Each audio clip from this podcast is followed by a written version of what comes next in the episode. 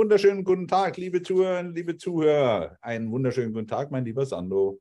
Einen wunderschönen guten Tag, Ralf, und ein Hallo in die Runde oder zwischen die Ohren. Das Schöne ist, kurz vor Weihnachten melden wir uns nochmal wie versprochen und zwar mit den beiden Themen, die uns dieses Jahr bewegt haben.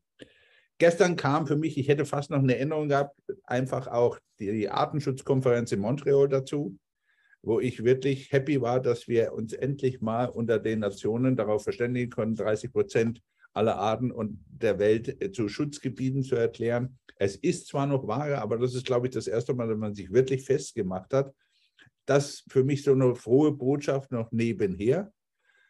Und was für mich ganz, ganz interessant war, dieses Jahr unsere Gesellschaft ist Gott sei Dank wieder politischer geworden. Äh, das Wir steht mehr im Vordergrund. Aber es gab so schön im Handelsblatt vom 19.12. einen Artikel dazu und ich möchte ganz kurz was daraus vorlesen. Und zwar, die Volkswirtschaftslehre hat wahrscheinlich viele schöne Wortneuschöpfungen hervorgebracht. Eines davon ist die sogenannte Gegenwarts, Gegenwartspräferenz. Ein Konzept, das zusammengefasst besagt, dass uns das Heute wichtiger ist als das Morgen. Oder etwas detaillierter ausgedrückt, wenn wir die Wahl haben, etwas jetzt oder in Zukunft zu konsumieren, konsumieren wir lieber jetzt. Das Konzept wird zu Krux beim Klimaschutz. Zwischen den Kosten, die jetzt auf uns zukommen, um Klimaschutz zu betreiben, und den Kosten, die später auf uns zukommen, wenn wir es nicht tun, haben wir eine Gegenwartspräferenz. Da uns das jetzt lieber ist als das später, neigen wir dazu, notwendige Investitionen zu verschieben.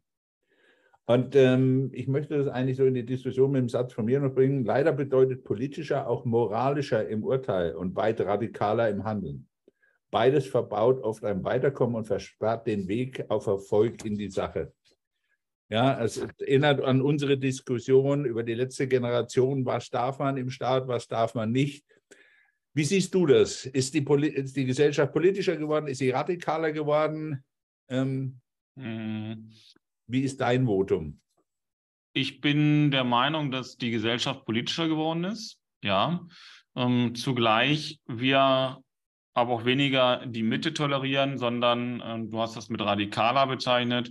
Ähm, wir haben letztes Mal schon gesagt, radikal ist vielleicht nicht ganz das richtige Wort, aber auf alle Fälle gehen wir doch mehr in die extremeren Positionen.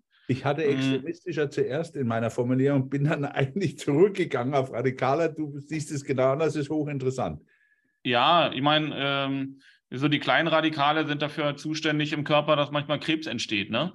ähm, äh, das in der Politik äh, so vielleicht nicht in der Form äh, parallelisiert. Aber extreme Positionen, da können wir darüber diskutieren, ob jede extreme Position radikal sein muss oder umgekehrt. Aber der Kern dessen, wenn wir die Wortspielchen mal weglassen, ist bei mir der, dass wir Positionen beziehen, die weniger bereit sind, auch die Position des anderen äh, zu, zu, akzeptieren, ähm, gemeinsame Lösungen zu suchen und da auch zu schauen, wo wirklich ein gemeinsamer Nenner sein könnte, weil die Positionen einfach weiter auseinander liegen. Und damit ja. ist dieser gemeinsame Nenner, diese Möglichkeit, sich irgendwo zu treffen, ähm, diese Chance ist geringer, weil man einfach den, einen längeren Weg zurückliegen müsste, um sich dann auf diese gemeinsame Position oder eine gemeinsame Position anzunähern. Ähm, und ob das jetzt was mit Politik zu tun hat oder mit, ähm, mit Meinungen und Meinungsbildung in, äh, in den unterschiedlichen Lagern, mh, hm, ja, weiß ich gar nicht mal unbedingt, aber auf alle Fälle politischer heißt ja immer auch ähm, mit Bezug ja, was heißt es eigentlich? Ja, wenn ich jetzt versuchen würde, es zu beschreiben, dann rudere ich mal gleich ein Stück weit zurück, bevor ich da die Antwort vorwegnehmen würde. ähm, weil was verstehst du unter politischer? Du hast es in die Runde gebracht. Ne? Unsere Gesellschaft ist politischer geworden. Ich hätte es jetzt für mich erklärt, aber nee, mal zurück. Was verstehst du eigentlich darunter politischer geworden? Wir beziehen wieder mehr Stellung zu all den Themen, die uns betreffen. Politea ist ja eigentlich der Staat, das heißt die Öffentlichkeit. Und das heißt, der, der, Mensch ist öffentlicher in der Diskussion geworden. Was aber auch interessant ist, was, was damit reinspielt, ist, glaube ich, dass wir teilweise auch jetzt erleben, dass wir, was wir als Zukunft bezeichnen, als politische Zukunft, eigentlich nichts anderes als erweiterte Gegenwart ist. Denn ich habe ein Problem, dass ich in vielen Fällen nicht sehe, wie schaut denn da die Zukunft aus. Ich habe kürzlich, hat mich äh, mein zukünftiger Schwiegersohn gebeten, ob ich ihm nicht zu Weihnachten was zu dem Thema Philosophie, äh, an Literatur, an Büchern und mir viel Arnold Toynbee, wieder ein Menschheit und Mutter Erde, der eigentlich dieses Dilemma wieder dort festlegt und sagt, die technische Entwicklung ist, schreitet so schnell fort, dass es in ihrer Komplexität uns als Menschen überbeansprucht. Das heißt, wenn du überlegst, ich habe immer gesagt, für mich ist die Phase, denke an die Atomenergie, wir haben die als Zukunftstechnologie als in, den, in Form von Energiegewinnung genommen, haben aber im Endeffekt jede Menge für die Zukunft an Schaden angerichtet, was den Atommüll angeht. Das heißt, unsere sogenannte aber eine reine Gegenwartstechnologie. Es ist keine Zukunftslösung. In der Zukunft dürften bloß die jungen Generationen sich darum kümmern, den Müll zu beseitigen. Mhm. Aber wir haben heute im Endeffekt lauter Technologien, die eigentlich existent sind, aber nicht, noch nichts mit Zukunft zu tun haben. Ich drücke es mal einfach und nehme das Auto. Wir diskutieren immer noch über das Auto, anstelle über Mobilität zu diskutieren. Mhm. Ja, wir machen uns immer noch an Dingen fest, die eigentlich schon Gegenwart sind oder noch Gegenwart, aber nie Zukunft. Und das ist das, wo ich damals den, den damaligen und schon lange im Ruhestand mit Edzard Reuter von Daimler, der sagt, Leute, ihr diskutiert falsch. Wir brauchen nicht über das Auto zu diskutieren. Das Thema Auto ist durch. Mobilität ist das Thema. Und das ist dasselbe bei der, nimm die Energiekrise, die wir uns selber auferlegt haben. Ja, Bezug von russischem Gas und nicht und da siehst du genau auch diese, diese Komplexität, dieses Dilemma-Thema. Man hat im Endeffekt gesagt, okay, wir haben eine Energiewende. Ja, wir haben eine Zeitenwende. Aber ich sehe die Strategie dahinter nicht. Das mögen Visionen sein, aber Strategie fängt ja langsam an. Brauche ich da so eine aller Bergtour? Ne? Ich will auf dem Himalaya, brauche ich ein Basislager? Wie viel Zwischenlager brauche ich? Was muss ich da machen? Das sehe ich nicht. Und das ist, glaube ich, auch das, was einerseits die die Menschen halt politischer werden, weil sie einfach mehr fragen, mehr hinterfragen. Ja? Mhm. So, Aber auch, wir haben, glaube ich, zwei Gruppen. Die einen äh, sind politischer geworden, engagierter. Ja? Ob wir jetzt die, die letzte Generation nehmen, wo ich äh, wirklich mal sage, genieße ich mit Vorsicht. Ja? Oder ob wir plötzlich, die, wir haben noch eine ganz andere Diskussion, dass die Leute immer sagen, ach, wir nehmen an der Politik gar nicht mehr teil. Ja, Politikverdrossenheit ist hochinteressant. Wir haben eigentlich zwei. Wir sind genauso wie in der Politik immer ähm, an den Rändern, ja, wo man sagt, mhm. wieder in den Extremen. Also entweder hyperaktiv, letzte Generation, indem ich sage, pass auf, lieber Wutze, ja, lieber Wolf, ihr macht, habt eh nichts Vernünftiges, ihr kriegt nichts zusammen, deswegen müssen wir uns euch zeigen, indem wir eure Normen überschreiten, wo der Hammer hängt. Mhm. Mal einfach ausgedrückt. Und die anderen, die sagen, ja gut, ich gehe mal lieber zur AfD oder mach sonst irgendwas, bringt ja eh nichts. Oder du gehst gar nicht wählen. Ja, ja, die dann dazwischen, das ist immer die mhm. Mitte, die du auch ansprichst, die ist so stumm geworden. Ja? Genau. Einerseits politischer alles, trotz alledem, aber eben auch, wo ich immer sage, diese Zeitenwende muss mit Inhalten gefüllt werden, dass wir sie brauchen und das ist wie, wie beim Klimaschutz. Wir haben kein Erkenntnisproblem, wir haben ein Umsetzungsproblem. Mhm. Also deswegen habe ich, ähm, du hast äh, viele interessante Punkte gebracht, ähm, auf die ich einzugehen gar nicht schaffe. Aber ich will ein paar rausgreifen. Ähm, Politik ist aus meinem Verständnis, auch so wird es von den meisten Menschen verstanden, die Beziehung ähm, der Parteien innerhalb ähm, der politischen Lager, na, also die Parteien, die sich engagieren, äh, um Staat zu machen und die Menschen, die sich in diesen Parteien oder für diese Parteien engagieren oder für diese Ziele. Ja, das sind dann politisch ambitionierte Ziele und da reden wir über Politik, Wechselwirkung dann mit Ausfluss auf den Staat und das, was letztendlich ähm, auch der Staat dann wiederum für die Bevölkerung, für die Unternehmen, was auch immer tun kann. Ja, so und dann hast du das angesprochen, ähm, dass du vielleicht zum Teil auch äh, politisch ambitionierte Visionen siehst, aber keine Strategie dahinter. Und da habe ich letztes Mal schon gesagt, ich sehe nicht mal die Vision.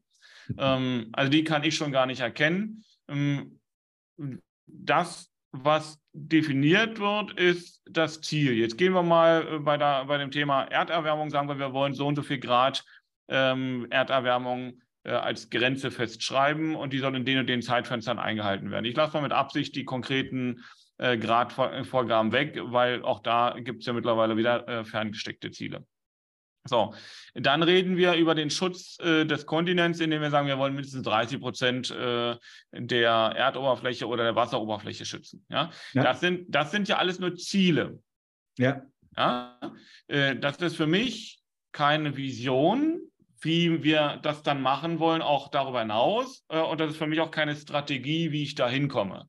Ähm, und wenn wir über, über politisches Engagement sprechen und über Beteiligung und dass wir äh, aktiver in der Politik werden, dann fehlt mir da eben auch diese Vision und die dahinterstehende Strategie. Aber was gemacht wird, und das finde ich auch durchaus richtig, dass wir klarer in die Diskussion gehen. Ich fände es nur schön, wenn wir das leben, was wir beide immer schon, was ja eigentlich dein Leitspruch war. Ne? Wir gehen in solche Gespräche, in die Diskussionen, in Disput Immer ja. mit dem Verständnis rein, ich höre dem anderen zu, wertungsfrei und prüfe für mich, ob das, was er sagt, vielleicht auch etwas ist, was berechtigt geäußert wurde und was auch ich anerkennen könnte und mit dem vielleicht auch in der weiteren Diskussion arbeiten kann. Ja, weil kann ja der andere könnte recht haben, sagst du ja immer. Richtig. Ja? So. Ähm, und das sehe ich weniger momentan, wie du schon gesagt hast, weil wir eher so diese Positionen haben, die teilweise auch sehr in die, in die Ränder erreichen. Ja? So, und deswegen sage ich politischer Ja, aber ähm, so, dass wir auch in der Gesellschaft gemeinsame Werte leben können. Ja, und wenn wir in die Extreme gehen, wird es schwieriger, insgesamt schwieriger, weil die, die Kluft dazwischen einfach größer wird. Das Spannungsfeld, ne, ist doch ganz klar. Je mehr ich in die, in die Randbereiche reindränge, in den Diskussionsbereich der Randbereiche, umso mehr entzerre ich die Mitte, umso mehr zieht es nach außen und das gibt den Bruch. Und solche Brüche waren einerseits die Möglichkeit zur Veränderung. Die Frage ist bloß, ist das eine friedvolle Veränderung oder ist das eine Veränderung, die dann eben aus dem Bruch heraus Energien freisetzt und wir dann schauen müssen, wie wir diese Energien einsetzen. Und dann am besten natürlich zum Wohle ähm, der Bevölkerung. Ähm, und zur Bevölkerung, der kann es auch nur zum Wohle der Unternehmen. Das ist etwas, was mich dann auch so ein Stück weit bewegt, ähm, weil wir immer gucken müssen, wie unsere Gesellschaft eigentlich leben möchte. Ja? Und da hast du einen Punkt angesprochen, Eigenverantwortung der Menschen. Ist das wirklich ein Wir-Gefühl, also für die Gesellschaft? Oder ist es ein Wir-Gefühl für meine Gruppierung? Ähm, das ist für mich ganz entscheidend. Und das ist eigentlich da noch der Punkt, den, den ich vorhin dieses, was mir an dem politischer Werden der Gesellschaft in der Diskussion nicht gefiel, ist, dass die Diskussionen moralisierend wurden. Mhm. Ja, das heißt, nach dem Motto, meine Position ist besser als deine, deswegen darf sie sich durchsetzen, ohne dass das sich im Diskurs überhaupt herausgestellt hat. Ja, denk an die letzte Generation. Ja, ich muss, muss dem Kanzler klar machen, dass das, was er gemacht hat, nicht funktioniert. Deswegen darf ich auch Grenzen überschreiten. Ja, und für mich ist so ein bisschen was Verrücktes, was ich glaube, auch der Unterschied zwischen der 68er oder der, der Anti-Atom-Demonstration. Ja, man hat damals, und das ist so ganz interessant, dass es selber die Protagonisten nicht merken, wenn sie es erklären. Sie vergleichen sich zwar manchmal mit der letzten Generation, aber sie sagen immer, ich habe den Schaden für mich in Kauf genommen. Ja? Und dann achte man drauf. Und die letzte Generation nimmt den Schaden insgesamt in Kauf. Da ist aber nicht mhm. mehr die Schaden für ihre eigene Person, sondern eben auch, dass ich die Freiheit des anderen verletze. So, und das ist für mich ein erheblicher Unterschied.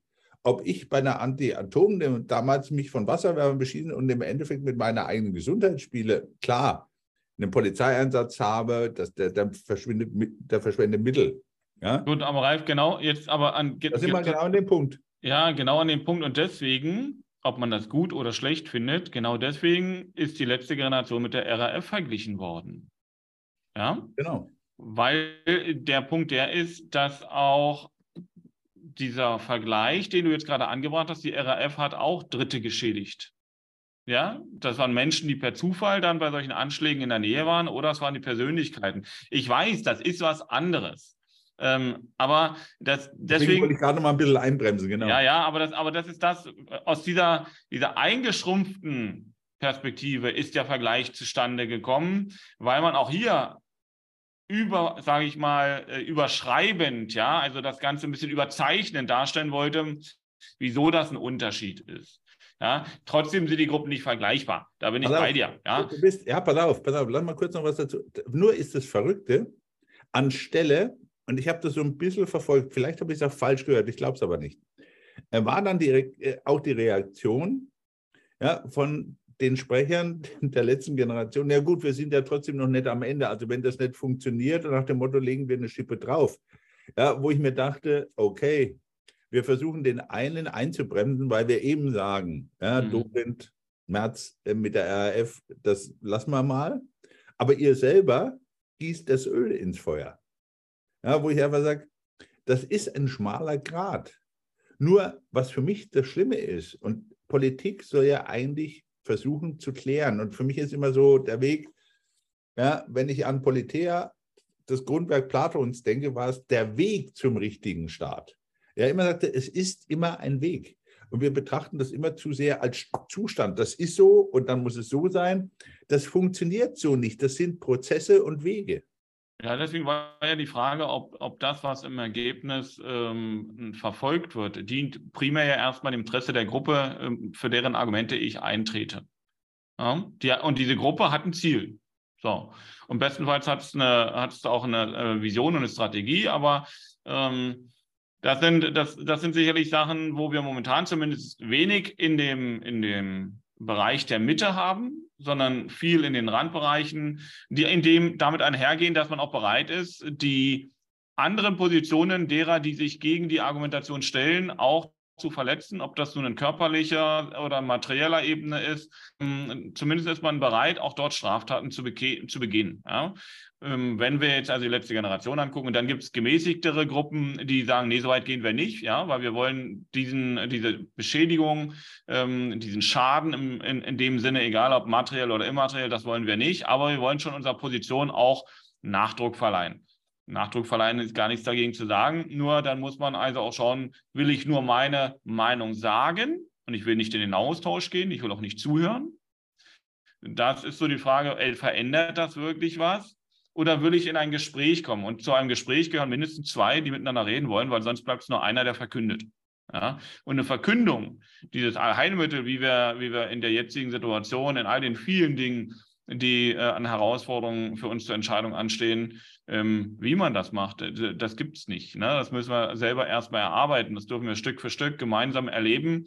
Hm, und dann werden wir gucken, was, was Entscheidungen sind, die uns das nach sind, vorne bringen. Das sind die Prozesse und Wege, die man eigentlich zulassen muss. Und ich habe einfach den stillen Verdacht, dass ähm, man oder dass die Menschen, die in, in der letzten Generation als, als Mitglieder auftreten, als Aktivisten auftreten, eigentlich genau das Gegenteil für die Sache erreichen von dem, was sie erreichen wollen. Ja, und wo ich dann immer sage, dann wird für mich aber langsam der Protest und diese Gegenbewegung zum Selbstzweck. Hm. Und wir haben, wir haben ja über die Beziehung Politik zum Staat. Ne? Das ist ja das, was, was du ja sagst. Letztendlich geht es ja um, äh, um die Mitspracherechte, um die Einflussnahme letztendlich dessen, ähm, was der Staat durch die gewählten Vertreter, ja, denn letztendlich die, die ähm, sage ich mal, die Minister und so weiter und so fort, das sind ja von den Parteien oder direkt gewählte Vertreter. Ja, und, und das ist ja das, was wir mit Politik verbinden. Deswegen wir sagen nicht Politik verdrossen sein, sondern eben seine Meinungen und das, was man für die Zukunft erreichen möchte, äh, im, im, demokratischen Staat so einzubringen, dass du sie dann auch über den Weg der Politik dann äh, einbringst, um sie da dann auch umzusetzen. Ähm, und dann hat es ja auch eine gewisse Legitimation. Ja. Weil es dann auch, ja, es ist eine mehrheitsgetragen, es sind dann mehrheitsgetragene äh, Entscheidungen, Personen, wie auch immer. Das ist ja das, wovon die Demokratie lebt, von mehrheitsgetragenen Entscheidungen. Und mhm. deswegen hat man früher gesagt, Demokratie ist volksnah und Volkssouveränität, weil es die mehrheitliche, das mehrheitliche Abbild des Volkes ist. Äh, und was jetzt mehrheitlich ist oder nicht, das ist gerade das, was wir diskutiert haben, was schwierig ist. Und das kommt so ein Stück weit auch in Verbindung mit äh, dem, was mich bewegt hat. Ja, weil du hast das äh, wie viele Anreize gesetzt, wo wir noch länger darüber diskutieren könnten. Aber wenn wir in unserer Folgelänge von circa einer Stunde bleiben wollen, die wir immer so gerne machen, dann ist es so, dass ich ruhig mal das einreißen möchte, was mich bewegt. Ähm, und einer der Punkte, der damit tangiert, ist nämlich der, dass ich mich frage, welches Verständnis haben wir in der Form des Zusammenlebens von, der, von den Punkten, wer muss an welcher Stelle wofür Verantwortung übernehmen? Also wer darf auch für sich selber Verantwortung übernehmen und wo darf er ähm, jemand anderen sich kümmern lassen? Ne? So, und da ist es so, dass aus meiner Sicht das sehr verschoben hat mit dieser Corona-Pandemie ohnehin, jetzt zu dem Thema Inflation, höhere Preise, höhere Kosten. Und der Hilferuf geht immer zum Staat. So, und, und da ist ja das Bindeglied zu dem, was wir gerade gesagt haben, Politik, ne? mehrheitliche Entscheidungen. Ähm, das heißt, jetzt werden sehr häufig Entscheidungen getroffen, um zu stützen. Ähm, und die, die Frage, die sich für mich immer stellt, ist, wo übernimmt der Einzelne in unserem Staat, und das ist der, der, der Bürger, der Mensch, das sind zugleich die Unternehmen, die in Verantwortung sind, aber auch nicht für alles in Verantwortung sein können und dürfen.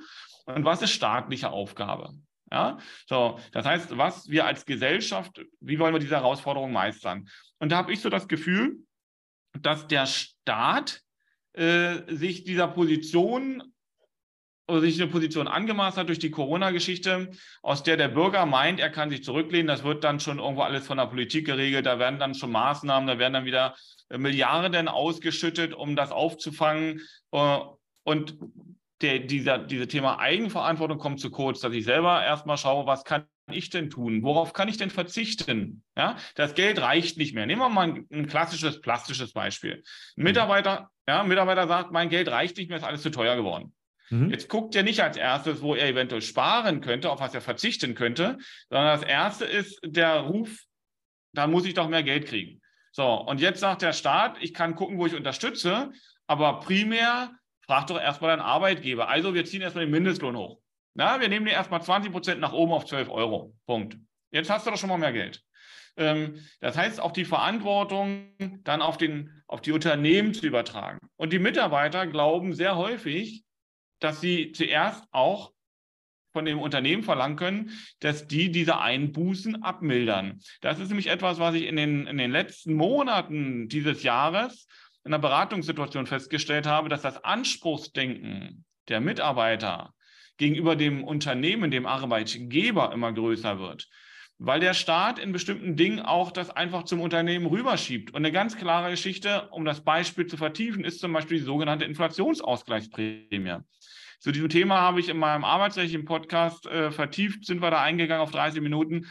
Aber politisch gesehen, in, in dieser Kommunikation, die wir beide pflegen, ja. ist es so, was macht denn der Staat? Der Staat sagt, gucke mal, ähm, wir legen eine Inflationsausgleichsprämie auf, lieber Bürger. Das heißt, für diese Unbilligkeiten der Inflation geben wir die Möglichkeit, das auszugleichen hey, hallo, der Staat gleicht gar nichts aus. Ja, der Staat sagt, lieber Arbeitgeber, du darfst jetzt freiwillig zusätzlich nebenher, neben dem, was du allen an Verpflichtungen hast, darfst du jetzt nochmal in den Jahren 23, 24, 25 insgesamt 3000 Euro zahlen für deinen Mitarbeiter. Das ist dann steuer- und sozialabgabenfrei, aber das Geld musst du schon alleine aufbringen. Du kriegst nirgendwo einen Anspruch, dass du das bei uns irgendwo Geld machen kannst. Ne? Also das jetzt nicht.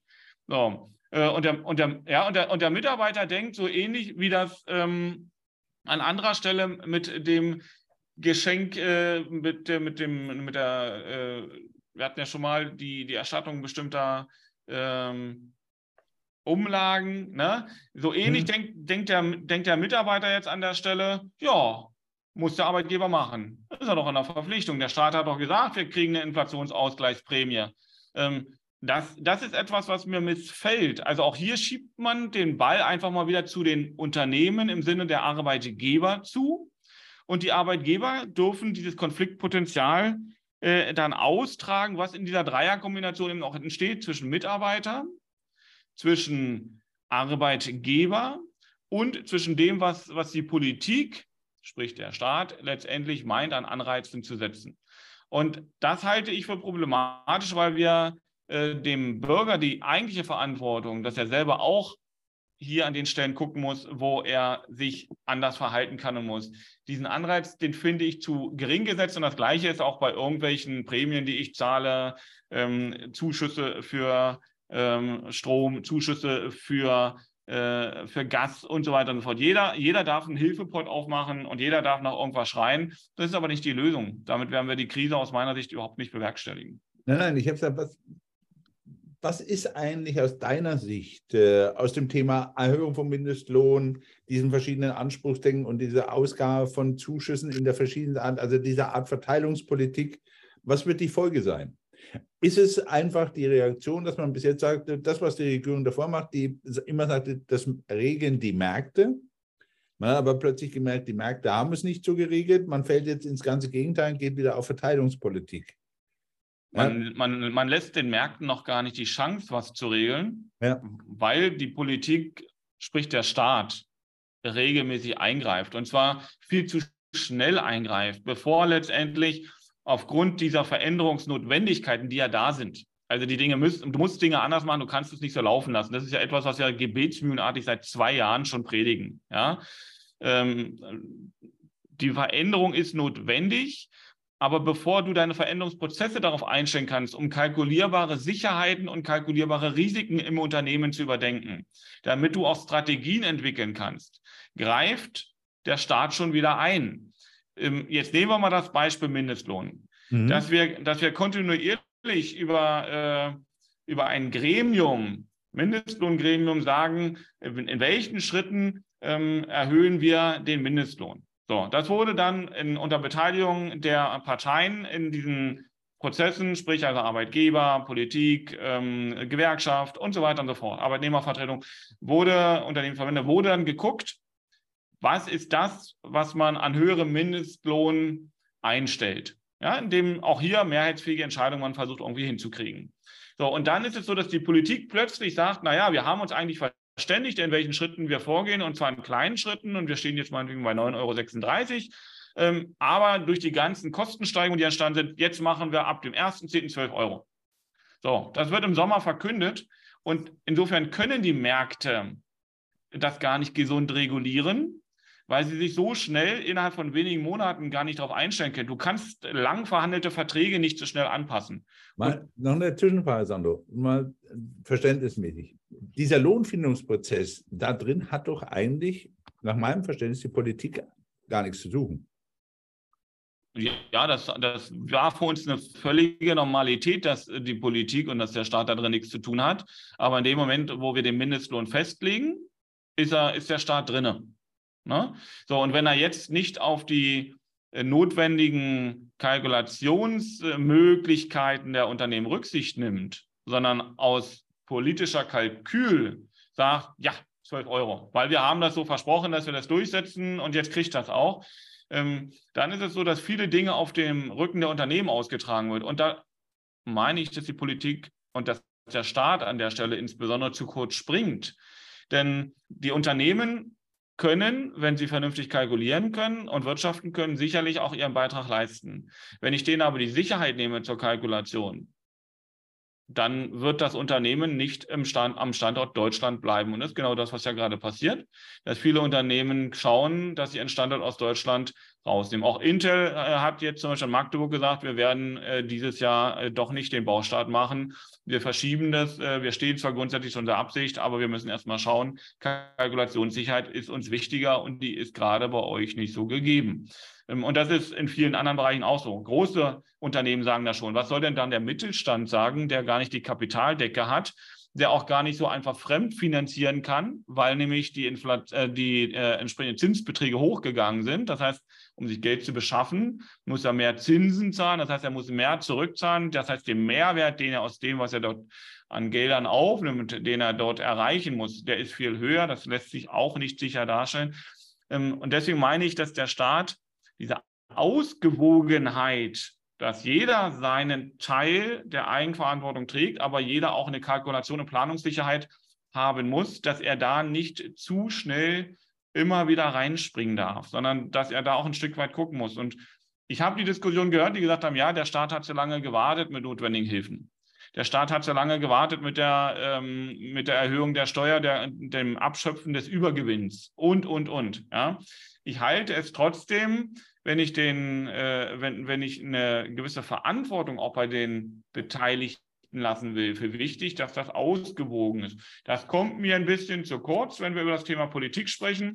Ähm, und wenn ich in solche Dinge eingreife, dann, dann muss ich mir einfach dessen bewusst sein, was das auch für Fernwirken, also für, für Auswirkungen hat. Ich will, lass mich mal bei der Inflationsausgleichsprämie noch eins sagen. Klar. Jetzt, ja, jetzt sagt man, ihr kriegt 3000 Euro verteilt auf die Jahre. Ne? Ist vom Arbeitgeber frei, der, der muss das nicht tun, ähm, aber er sollte es tun. So, ähm, jetzt habe ich diese Regelung und vom Verständnis sagt doch jeder, okay, ich habe als Arbeitnehmer einmal einen Anspruch auf 3000 Euro brutto gleich netto. Ähm, nein, das Bundesfinanzministerium hat das Ganze aber so verstanden, wenn der Mitarbeiter äh, in 2023 sich von seinem Arbeitnehmer eine Inflationsausgleichsprämie verhandelt bekommt, wie auch immer, und der wechselt in 2023 zum neuen Arbeitgeber, dann hat er da nochmal einen Anspruch auf die vollen 3000 Euro. Und wenn er dann äh, in 2024 wechselt und wieder zum nächsten Arbeitgeber geht und sagt, pass mal auf, ich komme zu dir, lieber Arbeitgeber, ich würde ja auch wechseln, weil Personalnot und so weiter, das kennen wir ja alle, äh, ich komme aber nur, wenn du mir eine Inflationsausgleichsprämie zahlst. Dann kriegt er nochmal die 3000 Euro. So, und wenn der nur 30 Stunden arbeitet und woanders noch 10 Stunden arbeitet, dann kriegt er bei dem anderen parallel nochmal 3000 Euro. Ähm, das ist für mich auch schlecht gemacht, ein falsches Zeichen, weil welchen Anreiz setze ich den Mitarbeitern? Wechsel mal, dann kannst du dir auch, wenn du, wenn du gut verhandelst und gut wechselst, kannst du dir aus 3000 Euro auch 9000 Euro oder 12.000 Euro steuerfrei machen.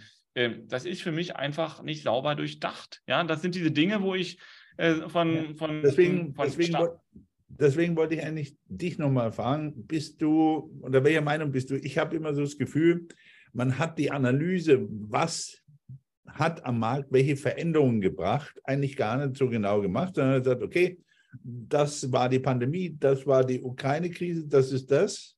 Ja, so, nur ähm, wenn ich, sag mal, nehme mal diese, diese partiellen, zeitlich partiellen Veränderungen das, durch den Krieg, ja, wo man sagt, wenn ich das wieder sofort zur Reaktion umsetze, bin ich gespannt, wie, wie lange wird es dauern, bis sich Märkte überhaupt wieder einpendeln? Mhm. Ja, denk mal jetzt an die Preisdecke. Ja, ich fand das ganz nett. Ich glaube, dass man wirklich äh, seitens ähm, Herrn Habeck schon Angst haben dürfte, diesen allgemeinen europäischen Gaspreisdeckel. Ja, weil ich kann das in gewisser Weise schon verstehen. Wäre ich eine, ein Unternehmen, das meine Schiffe laufen hat und dann sagt, okay, der freie Markt zahlt mir 210 Euro, äh, die Europäer zahlen mir 180, warum fahre ich für 180 Euro? Völlig richtig. Ja, also ähm, auch, da, auch da muss man sich an den, an den Weltmärkten ja ausrichten. Ich kann ja nur da einkaufen, wo ich letztendlich auch letzt für, äh, für, für den Preis, den ich biete, auch die Ware bekomme. Bin ich, bin ich, bin ich ja bei dir. Ja? Ähm, das ist ja etwas, auch da muss ich sagen, welche Abhängigkeiten habe ich mir geschaffen? Wie will ich das in Zukunft denn ändern? Ob das, was, was wir da jetzt an Änderungsvarianten bisher angedacht haben, nicht neue Abhängigkeiten schafft, da wird ja an anderer Stelle auch diskutiert.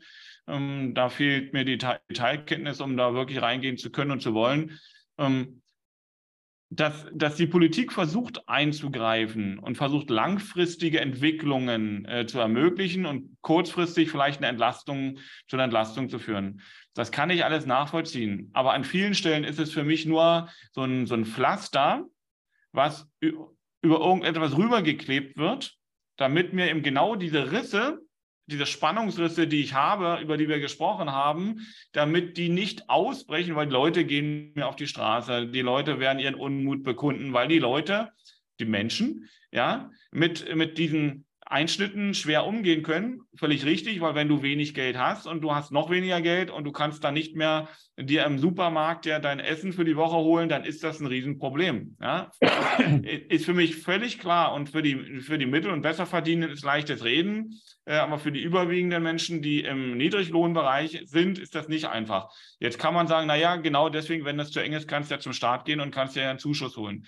Das hat was mit ähm, äh, ja auch mit, mit dem, wie du dich fühlst, mit Wertschätzung zu tun als Mensch, wenn du trotzdem du da arbeiten musst, dann dir Zuschüsse vom Staat holen musst. Da, genau deswegen hat man ja versucht, das so zu tun. Ich meine nur, es ist zu schnell und nicht wirklich bis zum Schluss gedacht gemacht worden. Und das bringt jetzt noch größere Spannungen, mhm. weil, weil viele Unternehmen werden das im Jahr 2023 nicht hinbekommen. Wir werden, und das haben wir, äh, diese Pleitewelle ist immer hergeredet worden, die ist nicht tatsächlich gekommen, weil nämlich immer der Staat wieder äh, Pflasterchen draufgeklebt hat. Überall hat er Pflasterchen drauf gemacht. Wir haben Haufen Risse in unserer Gesellschaft, in den Unternehmungen. Und jetzt ist es so, dass wir irgendwo kein Pflaster mehr raufkleben können. Und deswegen bin ich der Meinung, dass diese Spannung, die wir beschrieben haben, auch dazu führen wird, dass es einen Riss geben wird. So, dass der Riss kommt, ist aus meiner Sicht ist ja auch meine, meine Auffassung der Dinge. Du darfst den Kopf schütteln. Ja. Dass der Riss kommt, ist für mich gar keine. Protokoll, ich habe den Kopf geschüttelt. Ja, genau. Ne? Wir machen mit Untertitel, die keiner lesen kann, weil wir ja nur zuhören. Ähm, dass, dass der Riss kommt, ist für mich gar keine Frage. Also da bin ich überzeugt von. Die, die, für mich ist der Punkt bloß, was fangen wir mit der Energie an, die aus diesem Riss freigesetzt wird? Und wenn wir uns darauf einstellen, dass diese Veränderung kommt, wie können wir das gestalten und nicht nur einfach ertragen? Ich glaube eigentlich, das ist jetzt ein relativ harter Satz. Ich habe gesagt, diese Risse haben immer einen großen Vorteil. Sie brechen sowieso auf. Nur ich muss damit schauen, was mache ich draus. Die Auseinandersetzung wird kommen. Ja, wir, ich denke, wir haben verschiedenste Ebenen der Auseinandersetzung. Vielleicht kannst du mir dazu stimmen. Ich glaube mal, die drei Parteien, die die Ampel jetzt sind, diametral von philosophischen, politischen Ideen entgegengesetzt. Ja, wenn ich überlege, dass die FDP mal die Partei war, sagt, der Markt wird es richten, äh, sind wir jetzt davon völlig weg. Das heißt jetzt, der Staat wird es richten. Ja, wo ich immer sage, auf dem besten Weg zur Planwirtschaft ist ein bisschen übertrieben. Noch, ja, aber es ist immer das Problem, wie komme ich aus dem Dilemma wieder raus? Wenn ich den Menschen, ich habe mal mein, mein erster Senior äh, Gesellschafter, als ich ähm, in einem Unternehmen die Führung mit hatte, sagte mal zu mir, wenn man dir gibt, dann nimm, wenn man dir nimmt, dann schrei. Ja, das ist eigentlich so eine, so eine Philosophie, die kam. Wir werden aber eine Umdenke haben müssen. Die finde ich aber gar nicht so schlimm, denn wir werden in den Unternehmen einfach mal unterscheiden müssen, dass wir dieses quantitative Wachstum nicht mehr bauen, sondern mehr qualitatives, was wir über die Zeit nicht gemacht haben. Das ist das eine. Das ist aber gar nicht schlimm. Das ist denke ich, was, was erfolgen muss, was auch die Thema, das Thema künstliche Intelligenz und ähnliches bewirkt. Nur, und das ist da, sind wir bei dem Punkt, die wir schon mal hatten. Ich glaube, man lässt einfach mal auch diesen Entwicklungen, da gebe ich dir vollkommen recht, zu wenig Zeit. Dieser, dieser Ruf, es muss immer sofort was geschehen, ist aber wahnsinnig schwer, wenn du bei jedem Schiff sofort an dem, am Ruder drehen würdest, wenn du meinst, es ist eine Ungenauigkeit, kriegst du einen Schlingerkurs hin, den hinterher keiner mehr lesen kann. Und das ist, glaube ich, das, was mit der Bevölkerung, ob das einen Riss geben wird, weiß ich nicht. Dass wir einen Entwicklungsprozess haben, das ist vollkommen klar. Und dass wir einen Ost-West-Entwicklungskonflikt, der auch nochmal belastet wird, äh, im Moment durch die Ukraine und keiner genau weiß, wie lange Russen noch in die Ukraine bomben, bis sie ihnen völlig die Lebensgrundlage nehmen und wir eine völlig andere Flüchtlingspolitik brauchen und, und, und.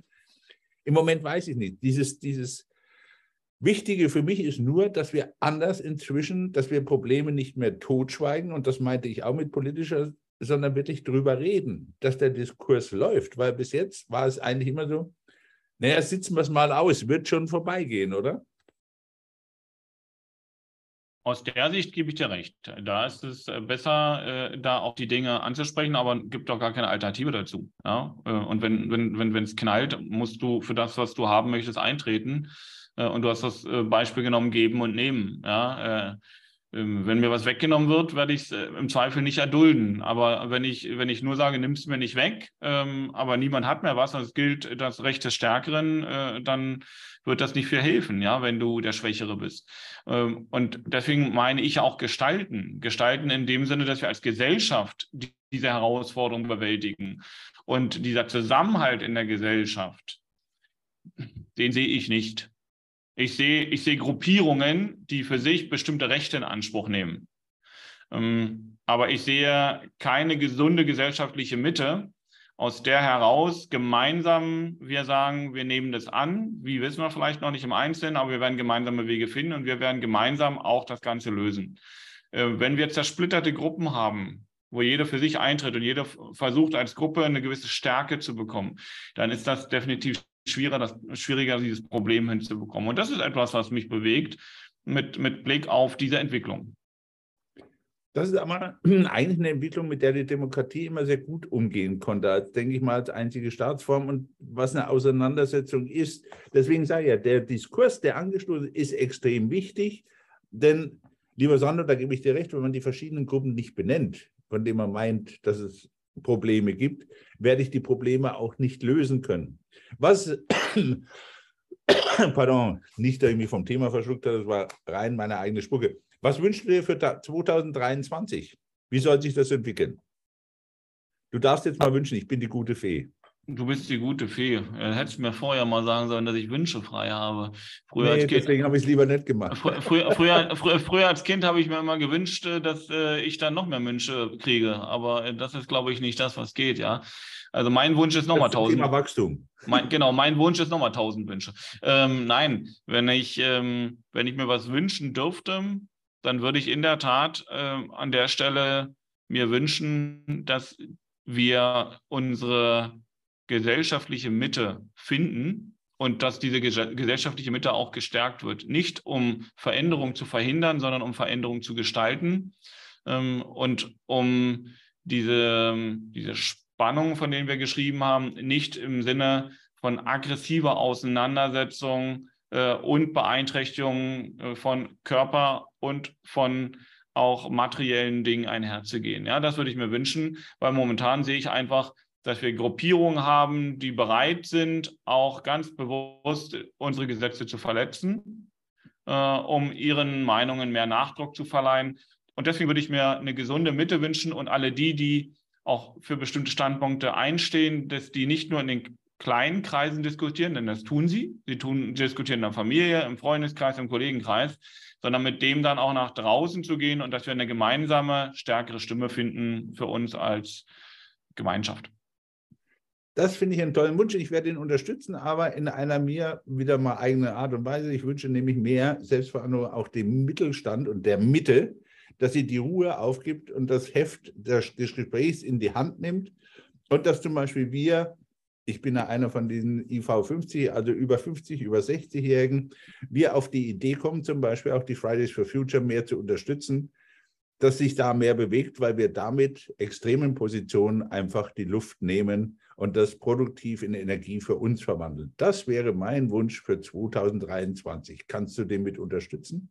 Ich kann mir das gut vorstellen, wie Oma und Opa dann mit den Enkeln gemeinsam äh, für ein hehres Ziel antreten.